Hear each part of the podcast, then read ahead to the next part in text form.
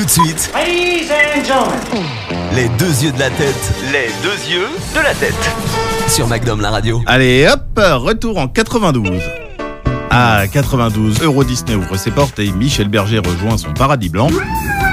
Et au cinéma sort Bodyguard, un film qui va nous faire parler racisme, famille royale, mais également record de vente. Je m'explique. Alors difficile d'imaginer ce film Bodyguard sans le couple formé par Kevin Costner et Whitney Houston.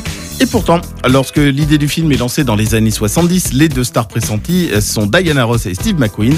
Mais à cette époque, un couple interracial à l'écran, ça ferait un tout petit peu scandale. Tu m'as entendu T'as très bien compris ce que tu, tu étais, différent. Non, non, différent. Le projet, il est repris quelques années plus tard et Whitney Houston n'est pas la prétendante sur la liste.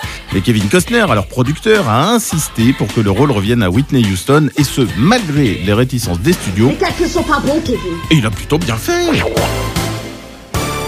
Même choisi pour le film, Whitney Houston n'apparaît même pas sur l'affiche. Mais dis-moi pas que c'est pas vrai Eh ben si si, elle était rentrée chez elle, la Whitney, et c'est sa doublure qui a été prise en photo, la tête cachée dans l'épaule de Kevin, ce qui était approprié de toute façon. C'était vraiment très intéressant. Enfin, si elle est à jamais associée à Bodyguard et Whitney Houston, la chanson I Will Always Love You aurait pu ne jamais être la chanson du film. À l'origine, la chanteuse devait reprendre What Becomes of the Broken Hearted de Jimmy Ruffin, extrait. Mais le morceau est déjà utilisé sur un autre film.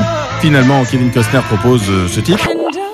Très bonne pioche, la bande originale reste à ce jour la bande originale de film la plus vendue à travers le monde et la plus massacrée dans l'histoire des karaokés.